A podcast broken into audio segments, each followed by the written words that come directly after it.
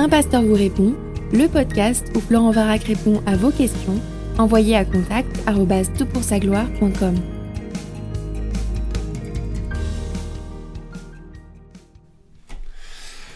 Bonjour, on continue notre série de podcasts sur les addictions. Je suis vraiment heureux d'être accompagné d'un ami qui est aussi un spécialiste. Daniel, je vais te demander de te présenter de nouveau. Oui, bonjour, je m'appelle Daniel, je suis euh, médecin addictologue et je m'occupe donc de, de, soigner des hommes et des femmes qui sont tombés dans, des, dans les pièges de l'addiction, souvent à des, des produits. D'accord. Alors, le podcast précédent euh, traite de, ce que c'est que l'addiction, ça le définit, ça le, on en a fait un petit peu le, contour rapide, bien sûr, bien trop rapidement, on n'a que 15 à 20 minutes, mais le sujet de ce podcast va euh, partir de la de l'idée, on va essayer d'aborder la question de sortir d'une addiction, mais bien entendu, ce serait bien que tu écoutes le podcast précédent avant d'écouter celui-ci pour te faire une idée. Alors Daniel, je vais te poser une question toute simple qui fera écho un peu au podcast précédent, c'est donne-nous ta définition de euh, d'une addiction. Alors il y, en a beaucoup, hein, mais il y en a une qui est particulièrement courte et, dense, chaque mot compte, une obligation de satisfaire un besoin nuisible. Tu es obligé, tu cherches une satisfaction qui t'échappe, ça devient un besoin parce que tu le confonds avec d'autres besoins qui sont des vrais besoins par contre, et nuisible parce que tu vas avoir un impact négatif sur ta vie et même ton espérance de vie. Alors bien sûr, hein, tout ceci a été développé un petit peu plus longuement dans le podcast précédent. Et euh, moi, ce qui m'intéresse maintenant, c'est qu'on voit ensemble euh, les racines un peu des addictions. Est-ce que tu, au travers de ta pratique, euh, au travers des rencontres que tu as eues, est-ce que l'on peut dire qu'il y a un profil type ou des racines communes à un comportement ou euh, un comportement d'addiction à des substances, ou bien d'addiction à des, comportements euh, sexuels, la pornographie, ou des, choses comme ceci. Est-ce qu'il y a un profil type? Est-ce qu'il y a des causes fréquentes? Parle-nous un peu de ce que tu vois. Alors on peut dire que la cause fréquente, ou la cause essentielle de l'addiction, c'est que dans ton cerveau, dans ton circuit du plaisir, tu vas créer une espèce d'autoroute de satisfaction, où tu vas recevoir un shoot de dopamine à chaque fois que tu fais un comportement ou que tu prends un produit. Et à un moment donné, qui est variable en fonction du comportement et du produit que tu vas prendre, cet automatisme va se mettre en route et ton cerveau va garder une mémoire forte de tout cela et il va dire je veux tu ré, réinjectes dans mon circuit cette dose de dopamine et tu dois le refaire. Tu n'es plus libre puisque ton cerveau devient, devient euh, ton, contrôleur, il te, manipule en disant maintenant je ne te laisse plus libre, je veux que tu me redonnes ma dose. Alors ça c'est l'aspect physiologique. Est-ce que l'on est conditionné, c'est-à-dire une personne a tel circuit de façon prédominante, ou est-ce que l'on est dans un comportement acquis ou dans un circuit que l'on développe soi-même? Alors là, c'est une très longue question. Hein. Et jusqu'aujourd'hui, on y travaille. Euh, est-ce que c'est acquis? Donc, est-ce que ça veut dire que c'est quelque chose qui m'est arrivé euh, dans ma jeunesse par rapport à ce que j'ai appris ou avec euh, les mauvaises fréquentations de l'adolescence Ou est-ce que c'est génétique, lié à, mes ancêtres, etc. Il, il y a probablement des deux. D'accord. Hein, très, on le voit, hein, on en a parlé déjà dans l'autre podcast. Euh, si tu regardes par exemple les, les, les et, et, les, les Pygmées, euh, leur dépendance à l'alcool est de l'ordre de 80%. Incroyable. Ils sont, ils sont les champions du monde. Et d'ailleurs, à tel point que, que l'espérance de vie est faible dans ces groupes ethniques. Et on pense même que leur, leur survie sociétale en tant que groupe est, est, est, compromis dans, dans les prochaines générations parce que le produit va les détruire. À cause de l'alcool. À cause de l'alcool. Pourquoi sont-ils aussi sensibles à ce produit alors que les Bantous qui les entourent et nous les Européens, on y est beaucoup moins sensible. Mais, mais ceux qui sont sensibles vont, vont avoir un gros problème. Mais 92% des, des, Alsaciens, pardon, des Français, je suis Alsacien, je le reconnais, voilà, 92% euh, des, des, Occidentaux ne, ne sont pas dépendants de l'alcool, mais pourtant peuvent en consommer. Pourquoi est-ce que ce produit donne une dépendance à 8% des gens avec une catastrophe derrière? Ça, c'est une vraie question qu'on se pose encore aujourd'hui. Ceci étant, on, on a donc une, une prédisposition génétique, c'est assez clair par rapport à des produits. Par contre, ce qu'on peut dire aussi, c'est qu'il y a euh, un phénomène d'apprentissage. Et là, euh, tous les addictologues sont d'accord, ils disent que l'adolescence, c'est la fabrique à addiction. Pendant la période de l'adolescence, on va dire donc de, 13 à, 20 ans, c'est une période de danger majeur pour devenir addict. S'il n'y a pas eu de dépendance et d'addiction pendant cette période d'expérimentation dangereuse, à 20 ans, en général, tu as peu de risques de devenir addict. Ah oui, ok.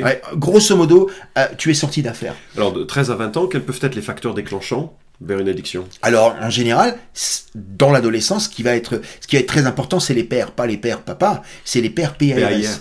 Qu'est-ce que c'est si, si tes copains t'entraînent euh, à fumer euh, du cannabis ou à consommer des produits ou à, à, jouer à, un certain nombre de jeux, si ces gens-là t'entraînent à ça, eh bien en fait, tu vas avoir tendance à reproduire ce comportement-là, rien que pour pouvoir faire partie du groupe de pères.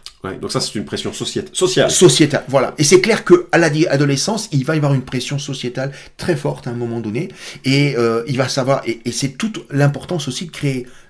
On en revient à la- à la spirituelle, à créer pour nos jeunes aujourd'hui des endroits où ils peuvent trouver une interaction avec d'autres jeunes sans avoir à participer à, des groupes ethniques et des groupes de pression qui vont les amener à ça.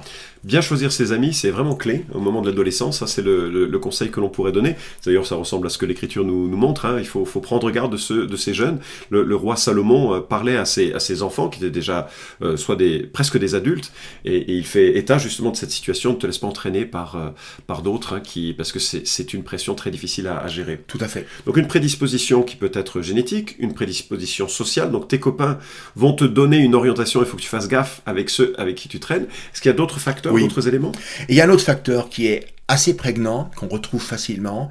Euh, par exemple, tu vois, dans l'hôpital où je travaille, euh, si euh, on étudie le, le discours des femmes, je te parle de femmes accro à l'alcool, Ouais. on se rend compte que 80% des femmes accro à l'alcool dans notre structure racontent aux psychologues des violences sexuelles Oh. dans l'adolescence. Et souvent fait par un ascendant. Et donc on se rend Des actes de compte pédophilie. des actes de pédophilie, des, des choses, des choses glauques, des choses glauques. Et donc, quand on regarde ça, euh, on se rend compte que, alors pour les hommes c'est un peu différent, mais on se rend compte que s'il y a un facteur prédisposant familial, c'est un environnement familial toxique. Avec euh, un papa absent ou, euh, violent ou euh, une maman manipulatrice ou alors beaucoup de souffrances infantiles sont souvent à la base d'addictions plus tard. Et je dirais que si et je vais dire c'est un mot d'espoir, hein, si vous voulez protéger vos enfants de l'addiction, la meilleure des choses que vous puissiez leur faire, c'est leur donner un foyer avec un papa et une maman qui s'aiment, qui savent se demander pardon, qui savent reconnaître leurs défauts, qui savent le dire à leurs enfants Hmm. et qui, qui, les- qui leur disent qu'ils les aiment d'une façon inconditionnelle.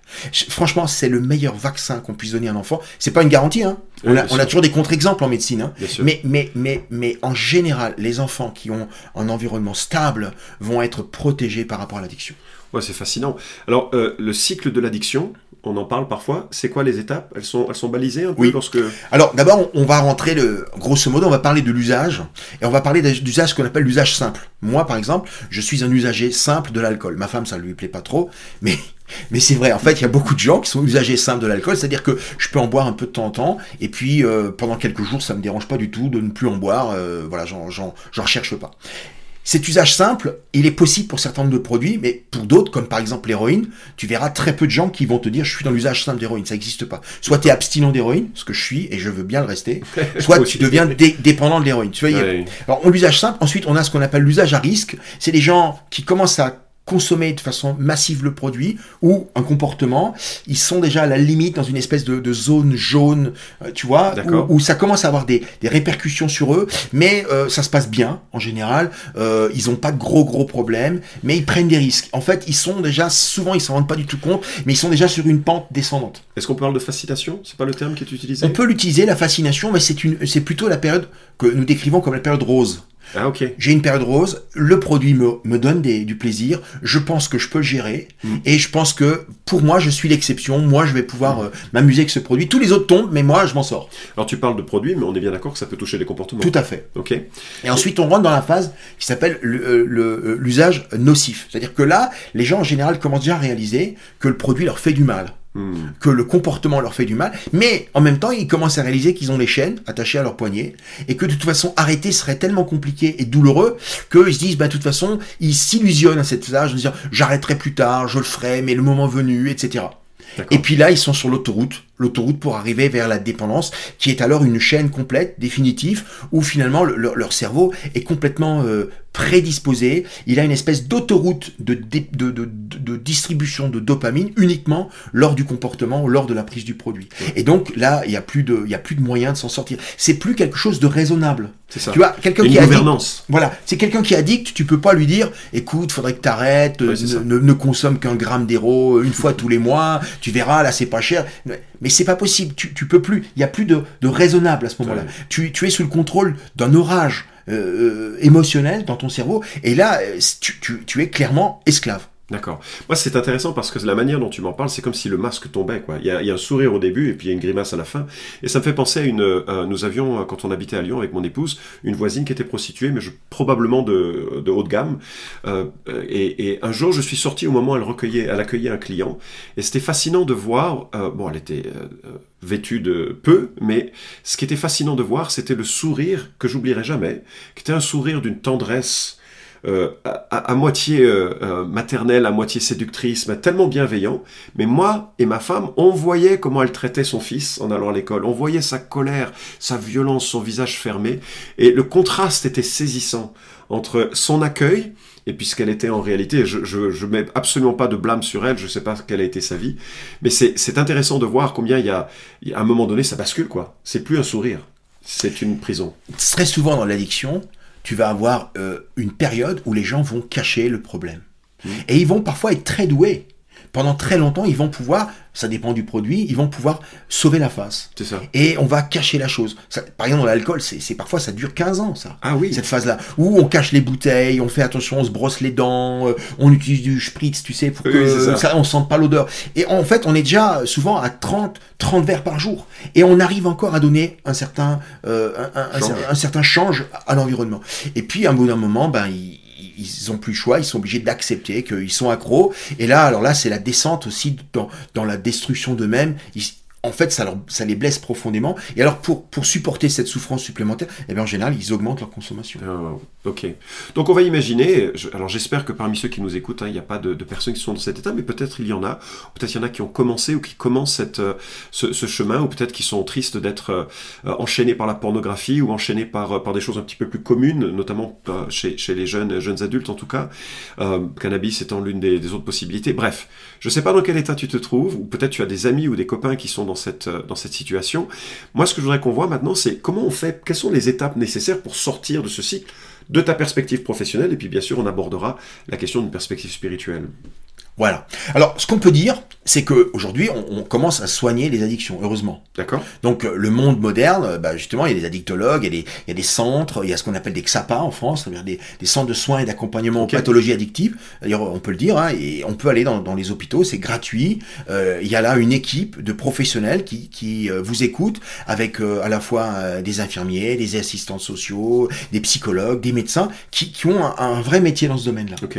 Alors, comme ça, hein, lors d'un podcast de quelques minutes, qu'est-ce qu'on peut dire? La première chose qu'on veut faire, c'est aider les gens, première étape, à sortir du déni. Qu'est-ce que c'est le déni? C'est le type qui vous dit euh, Ma mère m'a dit de venir Hmm. parce que j'ai un problème, et en fait, le problème, c'est ma mère. Oui, c'est ça. Voilà. Alors, tant que les gens sont dans cette phase de déni, en fait, on peut très peu faire pour eux. Hmm. Parce que euh, finalement, il faudrait plus soigner la maman, en fait, si tu vois ce que Oui, je veux oui, dire oui, ça. si tu les écoutes. Mais bon, donc on va essayer de les aider à réfléchir ensemble, mais dire bon, on va arrêter de parler de, de votre maman, on va parler de vous, et on essaie de réfléchir, par exemple, dire mais euh, qu'est-ce qu'elle dit? Elle parle de ça et de ça, mais est-ce que ça vous a quand même coûté quelque chose? Ah bah oui, j'ai arrêté mes études. Ah bah oui, mais finalement j'ai pas de boulot. Ah bah oui, mais euh, j'ai un accident de voiture. Ah bah Mhm. j'ai plus de permis, etc., etc. Et donc on va essayer dans un premier temps de les aider à sortir du déni eux-mêmes, parce qu'en fait, tu sais, c'est tu ne vas pas les convaincre par ta propre parole. Il faut que ça vienne dans leur tête. Ouais, c'est il faut qu'ils le, il faut qu'ils le comprennent d'eux-mêmes pour dire oui, j'ai payé un prix énorme qui n'est pas que le prix du produit ou du comportement, C'est ça. mais j'ai pris, j'ai payé un prix énorme de tout ce que j'ai raté. D'accord. Donc Et la alors- prise de conscience, c'est le premier. Première étape, c'est des gens de passer de l'étape du déni à dire j'ai un problème et je veux me soigner. Alors moi, ce que je vois parfois, ce sont des gens qui admettent qu'ils ont un problème. Alors surtout dans les milieux chrétiens, on est sensible à la, à la réalité de nos vies. Bon, pas toujours, hein, mais, mais parfois. Mais ils sont tellement découragés d'avoir tout essayé qu'ils se disent de toute façon, je serai comme ça le reste de ma vie. Qu'est-ce que toi tu dirais? Alors, mais ça, c'est c'est typiquement le mensonge de l'ennemi. Ok. L'ennemi veut les décourager. Il va leur dire, de toute façon, tu as essayé de tirer sur ta chaîne tellement de fois, tu sais bien qu'elle est toujours là. Et donc, il va vous dire, il va nous dire, euh, c'est un mensonge, un mensonge de l'ennemi. Alors, C'est normal, c'est le père du mensonge. D'accord. Donc, il va nous dire, de toute façon, il n'y a pas de solution pour toi. Tu as vérifié ça des dizaines de fois, donc tais-toi, continue et reste comme ça. C'est faux. C'est faux. Il y a il y a la libération en Christ. Et on en, on en parlera. Alors, je dirais, euh, on en parlera dans la deuxième partie. Je dirais, continuons à parler encore un petit peu Oui. de, des, des méthodes, euh, on va dire, euh, Séculaires. médic- médicales, séculaires, qui sont, qui sont là et qui, et qui donnent un certain nombre de résultats. Absolument. Donc, une fois qu'on est passé, quand on est sorti du déni, la deuxième étape, c'est de, de faire. Une- on propose en général un, un suivi psychologique, Mhm. donc c'est-à-dire que bah, les gens ont- sont amenés à déposer leurs valises. et on leur propose à ce moment-là des, des, des sevrages. C'est-à-dire un sevrage, c'est-à-dire que on essaie d'arrêter la prise du produit ou du comportement. D'accord. Et cette phase de sevrage, elle est parfois violente, hein, Ah parce oui. que le sevrage, euh, particulièrement à l'alcool ou même à l'héroïne, tu sais, euh, c'est des expériences très douloureuses et très désagréables. Et les gens le connaissent, tu sais, ils sont passés par le manque, donc ils savent d'avance ce qui Mm. les attend. Donc, et alors du coup là, bah, euh, ils se retrouvent souvent avec des, des longues de médicaments, des neuroleptiques, des benzodiazépines, enfin, Wow. et j'en passe. Et du coup, ils sont parfois assez euh, drogués euh, par le, le médicament qu'on leur donne, tu vois, un peu. C'est pas forcément idéal, mais en tout cas, on essaie de les aider à passer cette phase qui dure un certain temps, on va dire euh, en moyenne une quinzaine, une quinzaine de jours, trois semaines. D'accord. Et après, quand ils ont passé ce, ce phase du sevrage, qu'on appelle le sevrage physique, eh bien, on va essayer de les aider à sortir de la dépendance psychologique, c'est-à-dire l'envie d'avoir recours aux produits dès qu'ils auront un problème. D'accord. Tu vois, du style, le- les personnes arrivent, ils sont, ils ont arrêté, le- le- par exemple, l'héroïne, et ils vont bien, ils sont, ils sont re- resocialisés, on leur retrouve un boulot, et ils vont bien. Mm. Et puis ils rentrent chez eux après trois mois de cure. Et puis ils vont bien, ils t'envoient même un SMS, euh, docteur, tout va bien. Et puis tout à coup, ils découvrent dans leur boîte aux lettres une lettre du percepteur qui leur dit vous devez 4000 euros à la sécu parce Ouais, que vous n'avez pas payé. Et ils se rendent compte qu'ils ont qu'ils ont pas l'argent pour payer que ça va être très compliqué. Et ben qu'est-ce qu'ils font pour se soulager? Ils vont au bout de la rue ils vont à la gare et là on leur vend un rail d'héros. Et c'est pasta ils repassent dedans. Ouais. et c'est reparti. Et il faudra recommencer. C'est très compliqué après parce que souvent parfois ils sont partis pour un an plusieurs années de reconsommation avant d'avoir de nouveau de l'énergie pour se lancer dans un processus de, de soins Ouais, donc ce que j'entends, c'est qu'il y a une médicalisation de la souffrance en quelque sorte. par- Absolument. Par, euh, par les addictions. Il faut être humble et reconnaître qu'en matière de résultats, Mm. si tu parles en termes de guérison, nous n'avons en tant que médicalement que finalement peu de guérison. On estime que nous guérisons, alors c'est des chiffres qui sont approximatifs, on ne guérit qu'environ 20% des addicts. Ok. Donc finalement aujourd'hui, il vaut mieux avoir un cancer parce qu'on guérit plus de cancers, on guérit 40% des cancéreux. Mm. Aujourd'hui, et finalement, tu vois, l'addiction, on, on en guérit Mm. 20. Ça veut dire qu'il y a 80% de gens qu'on peut contrôler un peu, on les prolonge, mais on les guérit pas. C'est ça. Waouh. Euh, donc alors, c'est quoi la prochaine étape ensuite Et bien la prochaine étape, et c'est c'est pourquoi j'ai accepté de faire cette vidéo avec toi Florent, c'est parce que je me rends compte que dans, dans mon métier, on, on leur propose un certain nombre de soins qui sont pas mauvais, hein, euh, parfois avec beaucoup de médicaments qui, euh, qui les rendent plus ressemblants à Michael Jackson après un concert que, que à des gens, monsieur, monsieur, madame tout le monde, hein, voilà, et, et en même temps des gens qui, euh, quand je les vois avec tous ces produits, je leur dis mais vous avez aucune chance de vous réinsérer socialement, vous avez, un- vous avez un look endormi comme ça, vous avez... Et quand on enlève tous ces produits, ben, la première chose qu'ils veulent, c'est reprendre leurs euh, leurs produits à eux, Ouais, qui les, qui les, qui les, euh, qui, qui les, Qui les apaise. qui les apaisait, qui leur redonnait. Et donc les rechutes sont extrêmement fréquentes. Et donc finalement, moi, ce que je vois dans mon, dans mon métier, c'est que finalement, je peux pas leur parler de Dieu, puisque dans mon métier, tu vois, c'est un, un milieu séculier, etc. Mais, mais quand je retrouve des personnes à l'extérieur, dans le milieu privé ou dans les églises, je leur dis, mais, mais vous savez, Jésus est venu pour nous libérer. Il m'a libéré, moi. Il m'a, libéré, il a libéré, il est venu pour libérer. Regardez qui c'étaient les hommes qui traînaient après Jésus. Tu sais, il avait d'ailleurs des gens euh, de très mauvaise vie qui traînaient après Jésus. Il y avait des prostituées, des voleurs, il y avait certainement aussi quelques ivrognes, il y avait, il y avait certainement aussi Des des, violents. des violents, des vanupiers, des types qui savaient même pas lire et écrire, des collaborateurs avec l'ennemi, tu te Mm. comprends? Et, et d'ailleurs, les, les pharisiens n'étaient pas du tout contents, d'ailleurs, ils disaient, mais regarde, Jésus... Les pharisiens qui étaient donc des, des religieux qui étaient appréciés pour leur standing dans la société. Voilà, et il disait qu'est-ce que ce Jésus fait avec ces gens-là? S'il était un prophète, il saurait que. Mm. Eh bien, en fait, c'est génial, c'est que Jésus s'occupait de ces gens-là. Mm. Et, moi, je suis convaincu qu'aujourd'hui, et je l'ai vu, je l'ai vu à l'œuvre, j'ai vu comment euh, le Seigneur guérissait, parfois, parfois d'une façon drastique, immédiate, et puis parfois pour d'autres, c'est un, un chemin long de plusieurs mois de bagarre, et en même temps de faire confiance au Seigneur. Mais je suis convaincu qu'il y a aujourd'hui une porte de sortie spirituelle à toutes les addictions. Ok, c'est génial. Alors, justement, euh, on a parlé au début de, de, ce, de, de ces circuits un petit peu que l'on activait dans le cerveau. Est-ce que, alors, on- je sais que la- mode, il y a ce terme de plasticité de, ce, de, de notre cerveau. Est-ce qu'on peut réorienter cette autoroute du plaisir qui se, qui se greffe sur des, sur des comportements qui sont euh, addictifs vers d'autres circuits? Et, et en quoi la foi peut nous aider à cela? En fait, il faut bien comprendre qu'on a créé une espèce de, de- d'automatisme dans notre cerveau qui veut une récompense. D'accord Et, et finalement, la guérison de l'addiction, c'est quelqu'un qui est prêt à dire je vais accepter de vivre ma vie sans chercher à des récompenses exceptionnelles de dopamine dans mon cerveau, comme j'ai eu pris l'habitude de le faire avant. Donc une certaine souffrance? Et accepter aussi une certaine souffrance. Mais, mais au bout d'un moment, ils vont se rendre compte qu'ils récupèrent de la vraie vie, du de la liberté. Et elle est bien meilleure. Beaucoup de gens qui vous disent j'étais abstinent pendant 5 ans, j'ai rechuté, mais qu'est-ce que c'était bien ces 5 ans? Ah oui, c'est ça. voilà. Et, et donc, donc, je crois qu'aujourd'hui, très clairement, nous devons dire aux gens la première, la première chose en, en matière spirituelle pour guérir d'une addiction, c'est comme dans le monde, la- le sorti du déni, c'est la confession. C'est d'être capable de trouver un groupe d'amis, un groupe de frères et de sœurs, à qui on est capable d'être vrai Mm. et de dire, écoute, moi, j'arrête de jouer euh, le théâtre, j'arrête de faire semblant d'être, je suis accro à la nicotine, je suis accro, je suis un fumeur, toi. Ouais, mais ça. maintenant, dire que je suis fumeur, c'est facile, mais dire que je suis un accro à la nicotine et tous les jours j'ai besoin de cette nicotine et en plus j'avale euh, euh, 4000 autres produits, euh, de la fumée de tabac euh, qui me détruisent de l'intérieur. En plus, je, je, je, je dois payer euh, une somme finalement assez importante annuellement pour avoir le droit de prendre ma drogue. Et dire oui, je suis accro à la nicotine, s'il te plaît, je, je le reconnais, aide-moi, prie pour moi, est-ce que le Seigneur peut faire quelque chose pour moi? Ça, c'est la première éta- étape, c'est la, la confession. Et ensuite, une fois que on est rentré dans la confession, il va falloir rentrer dans ce qu'on appelle l'abstinence. Parce que n'oublie pas une chose, c'est que nous allons avoir dans notre cerveau, dans le cerveau de l'addict, nous avons des cellules mémorielles Mhm. qui sont des automatismes et qui se souviennent de façon durable Mm. du chemin du plaisir. Et ces cellules ne meurent pas.